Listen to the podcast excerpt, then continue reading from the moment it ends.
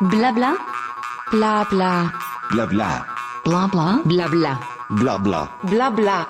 Blabla. Blabla. Blabla. Le podcast de Bike Café. Bonjour et bienvenue sur Blabla, le podcast de Bike Café. Notre podcast ne ressemble pas à une interview bien préparée. Notre truc, c'est de discuter avec nos invités comme nous le ferions dans la salle d'un bistrot ou dans un bike café autour d'un verre ou d'un petit café. Voici le deuxième épisode de notre série consacrée aux cyclistes qui viennent de boucler le Paris-Brest-Paris en pignon fixe. Je vous rappelle que vous pouvez retrouver tous les épisodes de nos, podcasts sur les différentes plateformes de diffusion, SoundCloud, Apple, Ocha, Spotify, ainsi que sur la page d'accueil de notre site www.bike-caf.fr. Pour ce chapitre 87, je reçois Jean Linsprit, que les lecteurs de Bike Café connaissent bien puisqu'il nous fait le plaisir de collaborer à notre site. Jean-Lin aime les longues distances, notamment les randonnées sur différents types de vélos. Après l'édition du Paris-Brest-Paris effectuée sur un vélo avec des railleurs, il a choisi cette fois, pour cette 20e édition, de le faire en pignon fixe sur un vélo sur mesure fabriqué par Quentin Polizzi de ADV, Atelier du vélo. Ce vélo dispose d'une fourche sans déport, qui est la marotte de Jeanlin, qui apprécie cette géométrie particulière qui permet une très bonne tenue en ligne du vélo.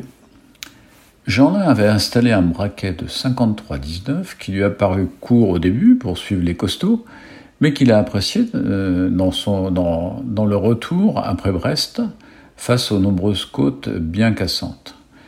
Je laisse Jean-Lin vous faire part de son expérience sur cette édition de Paris-Brest-Paris. Bonjour Jean-Lin. Bonjour Patrick. Alors, comment vont tes petites jambes? Eh, Écoute, elles sont un peu douloureuses ce matin. ah oui, j'imagine. Oui, parce que alors donc pour nos pour nos auditeurs, euh, on va quand même préciser que tu viens de boucler euh, le Paris-Brest-Paris. Euh, euh, en pignon fixe, s'il vous plaît, euh, avec un bracket 53-19. Pour les, les, gens qui connaissent un petit peu ce genre de, de ratio, c'est quand même pas, pas forcément simple. Et puis, euh, il a fait chaud quand même. Donc, euh, comment euh, comment s'est passée la course pour toi? J'ai vu que c'était parti quand même très très vite. Oui, la, la course, c'est enfin, pas une course d'abord. Hein, ouais, enfin, c'est pas une course, ouais, d'accord. c'est une rando, mais c'est une rando, mais on fait des classements. Ouais. C'est pas du tout un. Euh, au contraire, c'est hyper intéressant, c'est hyper révélateur. C'est-à-dire que c'est une randonnée euh, et c'est organisé comme ça. Et la course est partie, est partie à 35 km à l'heure de moyenne. C'est ça, ouais. C'est l'ambiguïté de la chose. Exactement, et c'est pour ça que je, je, tenais à le souligner et je rebondissais directement sur ton propos. Euh, c'est vraiment ça. Euh, c'est une randonnée et euh, donc, qui est euh, qui est partie de Rambouillet, de Rambouillet euh, et la course a été véritablement une course lancée à 35 km/h de moyenne d'entrée de jeu. Alors euh, avec un, ratio de 53-19 à 35 de moyenne, ben c'est dur à tenir en tout cas en ce qui me concerne. Donc au bout d'un moment j'ai lâché et, euh, et puis j'ai continué à mon rythme tout simplement et puis j'ai retrouvé des groupes qui, roulaient à mon allure et puis voilà. Et après j'ai retrouvé des copains un peu plus loin. Mais mais oui, c'est parti très très très vite. Et d'ailleurs, le, le, le, record de, de Paris-Brest-Paris, même s'il n'y a pas de course, il n'y a pas de gagnant ni quoi que ce soit, a été battu cette année. Ouais, d'accord. Bah écoute, on, on, va parler un peu de la course. Avant, je voulais quand même euh, parler de, de, ton matériel. Euh, ouais. Peux-tu nous parler de, de, ton vélo? Parce qu'il avait quand même des particularités ce vélo. Euh, en dehors de son apparence euh, avec garde-boue, euh, porte-paquet à l'avant, euh, il a une fourche un peu curieuse. Tu peux nous dire tes choix en termes de matériel? Ouais. c'est un vélo avec une fourche qui n'a pas de déport. comme lorsque j'avais fait le Tour de France avec Arnaud Manzanini, j'avais un vélo qui n'a pas de fourche, qui n'a pas de déport, qui a une fourche mais pas de déport, je vais y arriver. Euh, et qui a euh, la, la, particularité de ces vélos-là, c'est qu'ils sont extrêmement stables à l'avant. Euh, donc euh, c'est pas une, c'est une fourche en acier en l'occurrence, euh, et qui quel est l'avantage? C'est surtout d'avoir une grande stabilité en ligne droite, une excellente maniabilité notamment dans les virages, et une, une, tenue de courbe dans les virages qui, est, qui est vraiment, en tout cas moi, qui me plaît énormément. Certaines marques, je pense notamment à BMC, ont commencé à travailler sur un concept relativement identique, notamment sur un vélo de, de triathlon, et ont, avec, ils ont fait ce, ce développement-là notamment avec Red Bull. Et là, les nouveaux vélos qui devraient arriver devraient avoir des fourches aussi avec des, des ports nettement réduits par rapport à ce qu'ils font d'habitude. Donc je suis très curieux de toutes ces euh, innovations en tout cas euh, qui arrivent. Oui, euh, il y avait, il y avait quand même euh, historiquement qui, qui faisait des, des, vélos avec des fourches sans déport. Oui, tout à fait. Crois que ça remonte même avant Kérotray. Euh, J'ai pas de, date exacte, mais il y a eu des tests qui ont été faits bien avant. Euh, effectivement, a été un, est un artisan français qui a réalisé des fourches en carbone notamment euh, Frappatin sans déport. Euh, c'est c'est celui qui a obtenu le plus grand succès en tout cas d'un point de vue commercial et puis d'un point de vue technique, c'est quand même des produits qui étaient euh, extrêmement bien finis. Euh, donc euh, et en termes d'efficacité qui était redoutable. parce que ce qu'on on parle là, j'ai parlé beaucoup de stabilité, mais l'autre avantage en fait, c'est que vous tu zigzags en fait moins sur la route, tu fais moins de serpents. Donc, ce qui fait que tu vas un, petit peu plus vite. Passe-moi l'expression, c'est, le terme n'est pas juste, mais tu, bah, oui, tu, tu, fais moins tu, tu, évidemment, tu zigzags moins, donc tu fais, tu fais moins de kilomètres. In fine, tu fais moins de kilomètres. Ouais, c'est, c'est, c'est assez, assez remarquable. Sur le reste de ton équipement, euh, donc euh, parle-nous un petit peu du reste. Tu avais utilisé des roues, je crois. Euh, donc j'ai vu ces superbes moyeux du race sur la photo.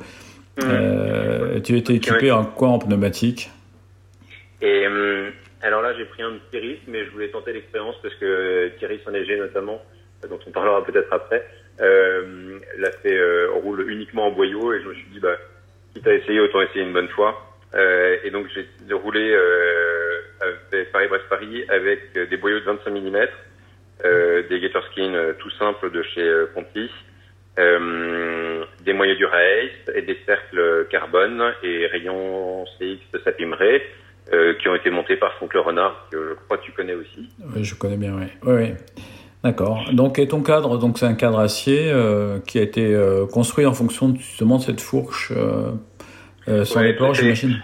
Comme les fourches sans déport, le, comme il n'y a pas de déport, la, le, la roue est reculée par rapport à un axe, par rapport à une fourche avec un déport, donc qui est plus en avant. Donc là, la roue est plus en arrière, donc ça demande des géométries un petit peu, un petit peu particulières. Euh, là, le, le, cadre était en acier 853, euh, sauf les bases et haubans qui sont en 725, euh, de Reynolds aussi. Euh, il a été soudé au TIG par, par Quentin Polizzi de l'atelier des vélos. Mhm. Et, et, voilà. Et, et après rouler jeunesse, j'ai envie de dire. ah oui, rouler jeunesse. J'ai vu que toi qui, qui avais quand même expérimenté euh, la, sous, la selle Infinity, euh, tu ne l'avais pas choisi pour cette, euh, pour cette distance qui aurait pu être, ça aurait pu être logique par rapport à la. Tout à fait, ouais. Et, et, en fait, j'ai pris le. J'en avais une, j'en ai évidemment une, même plusieurs à la maison, mais je voulais faire le test de le faire sans. Euh, et en fait, j'aurais pas dû.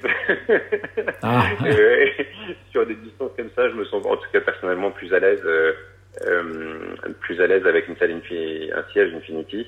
Ce que j'ai pas fait encore comme test, c'est il y a deux, deux selles que j'aimerais tester, la Debian notamment, et une seconde qui est une selle en cuir, notamment les selles idéales, qui ont l'air comme qui ont l'air très très intéressantes aussi en termes de confort. Et ça, je pense que euh, c'est dommage de passer un petit peu à côté, mais ça sera pour une autre fois. Pas de... Ah, donc, euh, donc il y, aura un autre Paris-Brest-Paris dans 4 ans, j'imagine. Ouais. ouais, je sais pas, mais euh, c'est trop tôt pour le dire, mais en tout cas. oui, enfin, il y a d'autres occasions de faire de l'ultra. De toute façon, il n'y a pas que Paris-Brest-Paris. Et puis de rouler et d'essayer, c'est ça qui est intéressant. Ouais, d'accord.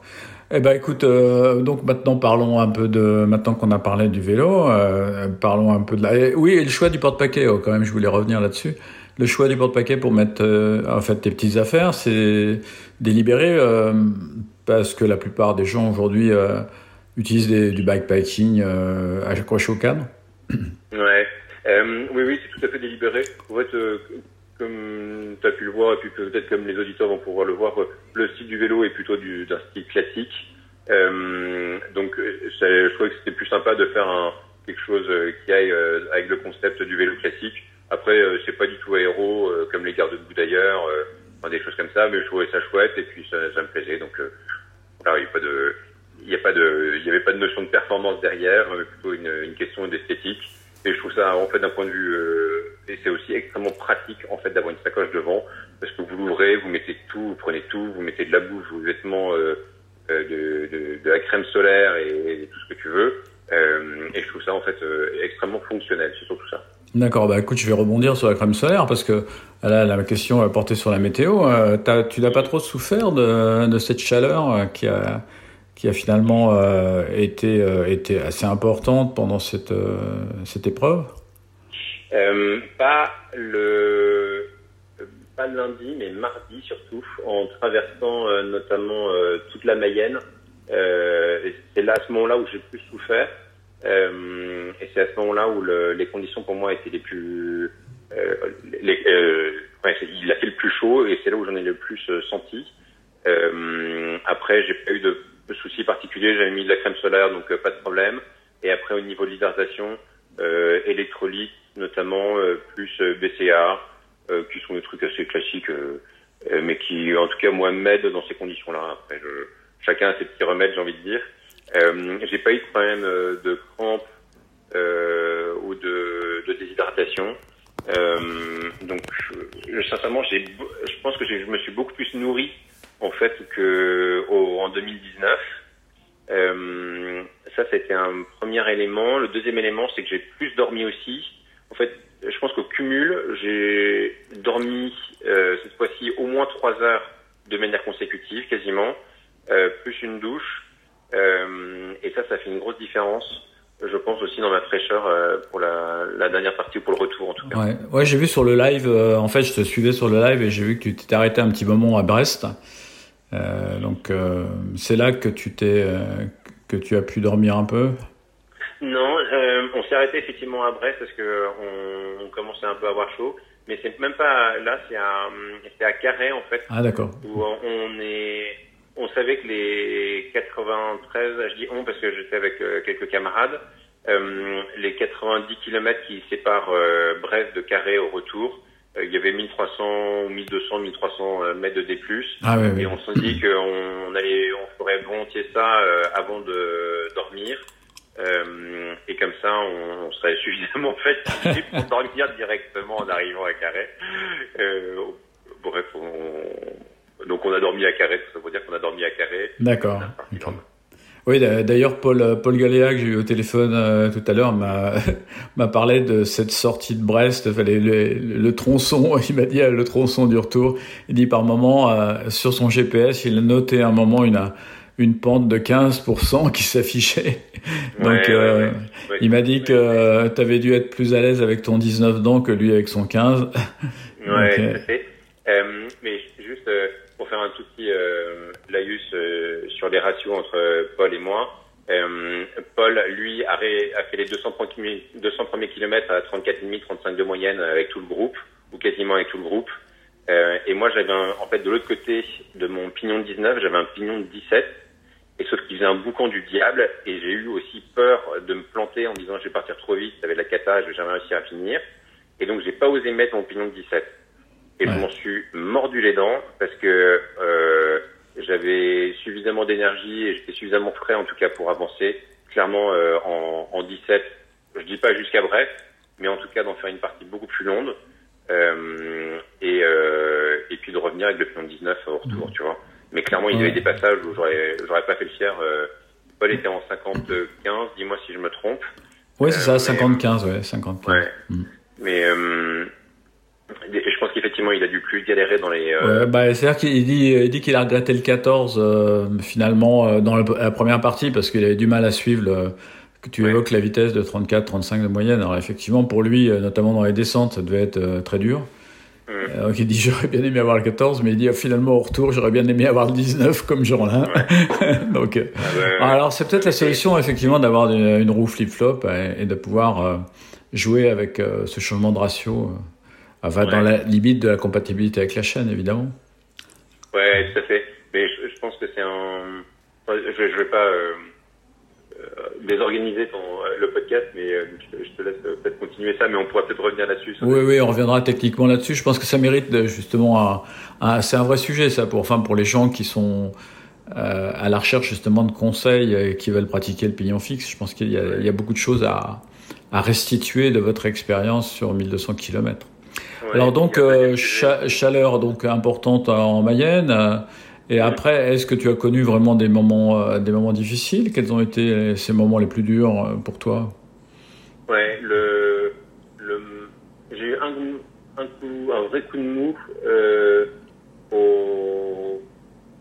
après la Mayenne, donc entre la Mayenne et Morstagne-Perche, où là, sincèrement, j'étais un peu raide, mais bon voilà, ça fait partie, euh, ça fait partie du lot. Euh, heureusement, j'étais bien accompagné, euh, notamment par euh, Olivier Remeyer, Michael Parot et euh, et Rodolphe euh, et Rodolphe, dont j'ai plus le nom de famille. Et et mais on donc on s'en est on est plutôt très bien tiré. Olivier nous a on a on n'a pas terminé tous les quatre ensemble, mais globalement on s'est tous aidés à un moment ou à un autre. Mm. Euh, mais euh, non non c'était à ce moment-là ouais j'ai vraiment un coup de mou. euh, c'est pas que j'avais l'énergie d'aller un peu plus vite que d'habitude quoi, sans pour autant me cramer, mais me sentir en mouvement. Mais tu as, tu, as, tu as pu rouler quand même facilement avec des gens parce que je suppose que tes compagnons de route là ils étaient en, en déraillé non? Ils n'étaient pas en pignon fixe Ouais, c'était en déraillé, c'est plus dans les descentes où, où Ouais, c'est j'avais ça. où j'avais vraiment du mal à suivre parce que forcément je pouvais pas aller aussi vite qu'eux. En revanche, dans les montées, globalement, je me je, Ah oui. tenais mon rythme. Quoi. Ouais, ouais. Ouais, c'est ça qui est peut-être aussi euh, épuisant de. Euh, J'ai eu un coup de mou, tu vois, entre euh, le- la, la, la Mayenne et euh, la Mayenne et Mortagne. Et, euh, et après, de manière générale, ce qui était difficile surtout, c'était euh, de rattraper, euh, euh, le- de, de, de, de faire le maximum pour suivre en descente. Et ça, c'était difficile. J'ai préféré, j'ai préféré largement les montées aux descentes. Et alors pourquoi tu as choisi de, le faire en pignon fixe? Parce que tu roules aussi quand même avec un vélo euh, qui est équipé de dérailleurs. Quel, était vraiment le, enfin, pourquoi en fait tu as décidé de choisir le pignon fixe pour une telle épreuve de l'ultra distance Euh, la première raison, euh, c'est que j'avais eu la chance de faire en 2019 Paris-Brest-Paris avec un dérailleur. Et je voulais essayer une version différente, de faire un Paris-Brest-Paris différent. D'accord. Et je me suis dit, ben, euh, j'aime le pignon fixe à côté de ça. Et puis, euh, je me dis, bah, tiens, je voudrais juste savoir jusqu'où on peut pousser un pignon fixe et où est-ce qu'on peut pousser, jusqu'où je peux me pousser finalement. Mm. Et euh, ben, là, j'ai un, c'est pas une, une réponse, euh, mais au contraire, ce sont des, c'est pas une question de définitif. Euh, C'est-à-dire que c'est une, une, porte qui s'ouvre sur encore autre chose. Parce que je me, suis- je me suis dit qu'en fait, à la, fin de ces 1200 km, qu'on pouvait amener un pignon fixe euh, dans des dans des situations extrêmement différentes euh, et avec un équipement approprié, c'est-à-dire qu'avec euh, là euh, en l'occurrence avec des pneus de 28 ou 30 mm, euh, avec une carcasse plus souple, euh, des garde-boue, un, un matériel peut-être pas forcément de l'acier, mais peut-être d'autres matériaux pour un cadre pour avoir un cadre un petit peu plus léger, euh, à des composants peut-être un peu plus aéros en fonction des besoins et des choses comme ça. Et peut-être qu'en fait on peut amener des pignons fixes beaucoup beaucoup beaucoup plus loin que ce qu'on imagine. Euh, et j'en suis d'ailleurs à peu près persuadé. Après le tout de savoir jusqu'où, euh, c'est pas dans l'idée n'est pas d'en faire une fixette euh, sans faire de mauvais jeu de mots, mais hum, mais de se dire ben, en fait avec beaucoup de simplicité, en fait et avec des choses, des matériaux et des choses très simples, on peut aller beaucoup plus loin que ce qu'on imagine parce que j'avais des freins à patins, j'avais pas de, de freins à disque. Donc euh, le, le- c'est extrêmement rudimentaire, un pédalier, un pignon, euh, une paire de roues et, et deux freins. Enfin, c'est- pas euh, c'est simple comme matériau, quoi. C'est pas quelque chose de, de- de très très élaboré dans soi, mais qui permet en tout cas de faire des, des chouettes des chouettes choses, comme d'autres. Hein, pas le. Oui, mais je- je- Justement, moi je trouve que cette simplicité, ce frugalisme, enfin en fait, de- en termes de matériel, euh, finalement, il, il fait la part belle à- au physique, enfin à la, à la- je dirais, à l'engagement du, cycliste. Non, enfin, je sais pas, j'ai l'impression que c'est plus gratifiant de terminer une épreuve comme celle-ci avec ce matériel finalement hyper simple euh, contrairement à, toute la sophistication qu'on a pu voir, même y compris euh, des, superbes machines que j'adore, hein, je ne critique pas, mais du, concours de machines qui sont euh, hyper étudiées pour un maximum de confort et un maximum d'efficacité. Ouais. ouais, tout à fait. J'aime bien cette, cette frugalité dont tu parles. Ce, mot me, va très bien. Je trouve que c'est bien aussi de se rappeler, euh, c'est pourquoi on fait du vélo, il y a une partie de plaisir, il y a une partie euh, de performance, il y a une partie euh, de santé, il y a une partie, enfin chacun il voit, il trouve son bonheur. Il faut, il faut juste être clair avec ses propres motivations et savoir ce qu'on a envie de mettre dedans.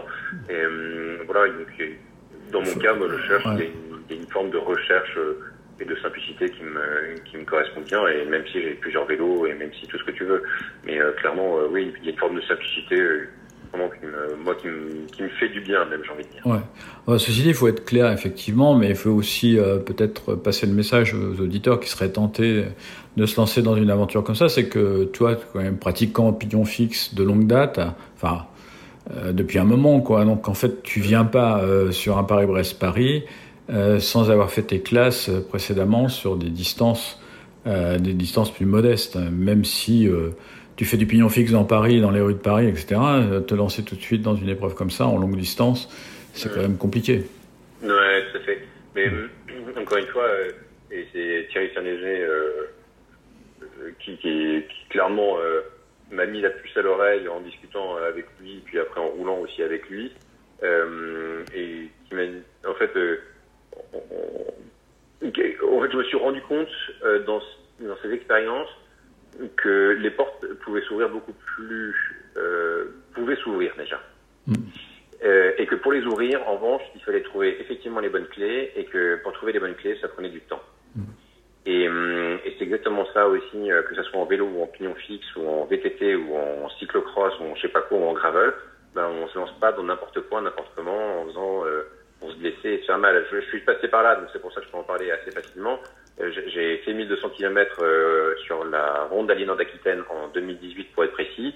J'ai eu les fesses en feu, l'épaule gauche en écharpe, euh, le bassin complètement démonté et j'étais extrêmement mal posé sur mon vélo et avec des problèmes physiques dont je passerai les détails ici, mais mais c'était pas sérieux comme préparation donc oui on se lance pas sur 1200 km en pignon fixe sans en avoir fait un minimum avant. Ce qui ne veut pas dire qu'on n'aurait pas pu le faire plus tôt avec l'expérience que j'avais. Ce qui veut simplement dire, c'est qu'il y a une forme de, de c'est un chemin. Je trouve que voilà, c'est une forme de réalisation euh, qui, qui, est un aboutissement, quoi, en quelque sorte. Bah, en tout cas, une belle réalisation pour toi parce que tu, tu files dans un temps plus que plus qu'honorable. D'ailleurs, par rapport à ton édition 2019, quelle a été ta ta, ta performance comparative? 2019, si j'ai bonne mémoire, j'ai fait 61 heures. Si on parle de temps, et là, je crois que j'ai fait 63 Ça, heures. Ouais, t'as fait 63 heures, ouais. Euh, donc avec les arrêts euh, compris, évidemment. Euh, ouais. D'accord. je crois que ma gestion était différente. Et puis la deuxième, la grosse différence, c'est que là, je l'ai fait l'année en 2019. J'avais pas mal roulé au début avec Victor et Sina. Et là, en 2000 euh, et là, cette année, pardon, en 2023, donc, euh, j'ai été seul au début, j'ai un peu retrouvé Paul, et ensuite j'ai retrouvé mes, euh, mes potes euh, un peu plus tard. Donc c'était juste des gestions différentes, et après on a roulé surtout tous les quatre ensemble, et même si on a globalement le même niveau, on, on l'a pas du tout vécu de la même manière les uns les autres, euh, mais on, voilà, on a trouvé des moyens en tout cas de d'y arriver tous les quatre, et puis de, de, de, trouver du plaisir à certains endroits, moins de plaisir à d'autres. voilà, je crois que j'ai en 2000 23, j'ai pris plus de temps aux arrêts. Euh, j'ai dormi plus en une seule fois, ce que j'avais pas du tout fait en 2019. Euh, j'ai pris une douche, ce que j'avais pas fait en 2019. Euh, donc voilà. Euh, ouais, ouais. ouais je sais pas, comme je n'y allais pas pour faire un temps, mais j'y allais pour finir en pignon fixe. Donc tu vois, c'est juste des appréhensions un peu différentes. des, un environnement est différent aussi, peut-être. Ouais, t'avais pris un peu de rondeur avec, avec l'âge de plus 4 ans. Ouais. voilà, c'est ça. ouais. Bon, bah, en tout cas, en tout cas, super. Je, vais, je, suis, je suis en train de guetter. Je pense que Thierry Saint-Léger a dû arriver. Je crois qu'il avait un challenge. Il voulait, euh, il voulait terminer dans les temps de. Bah, lui, il a toujours cette référence de 1891 qui est un peu chevillée au corps. Ouais, ouais, et je crois que là- il, avait- il a un projet. euh, Là, il a fini en 78 heures. Je regarde, euh, je regarde ça sur mon live. Là, je crois que c'est 78 h 47. Voilà, c'est ça. Il l'a fait en 78 heures là? Ouais, c'est ça. Mm. Ouais, c'est super. Je suis ravi qu'il ait pu faire parce qu'il avait. je- je- il, a un il avait un projet clair derrière la tête, donc je, je, te laisserai, euh, je le laisserai évidemment euh, en parler.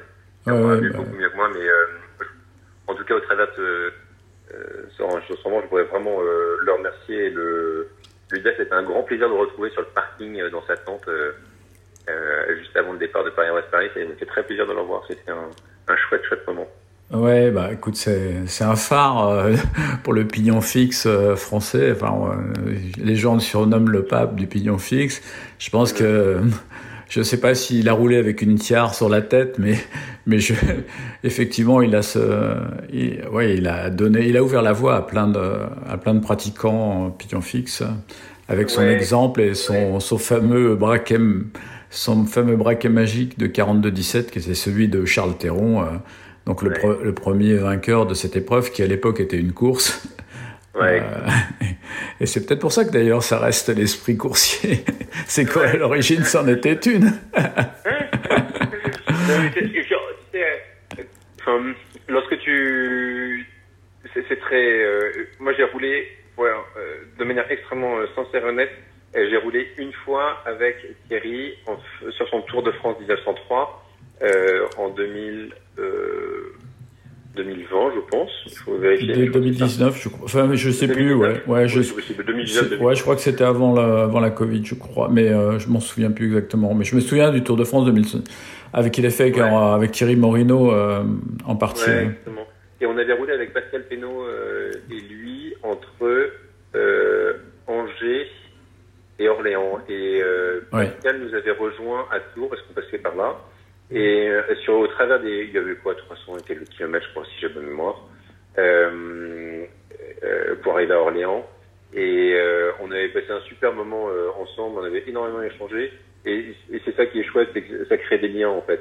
Et lorsque lorsque j'ai retrouvé Thierry à ce moment-là, parce que ça faisait, un- ça faisait un petit moment que je l'avais quand même pas vu, c'est comme si on s'était quitté la veille, la veille, quoi, ou à peu près. Et Oui. c'est là où tu, tu, tu, te rends, tu te rends compte que c'est une, une, une bande de copains qui ne se voit pas tout le temps, mais qui a des liens très forts, et, Ouais. et ça, ça vaut, euh, ça vaut beaucoup. Ouais, Ça vaut c'est une ça vaut beaucoup, euh, ça vaut beaucoup euh, d'un point de vue émotionnel, d'un point de vue chaleur humaine et ainsi de suite. Et donc ap- après, chacun le vit. Oui, c'est une, une, pe- c'est quelque chose qui me plaît en tout cas. c'est une petite communauté. ouais, Ouais, voilà, ouais, très, très. Bah, et en, en plus, vous êtes, ouais, vous êtes soudés par ça, par le, par le, par le fixe, par la, par la, ouais, enfin bon, voilà.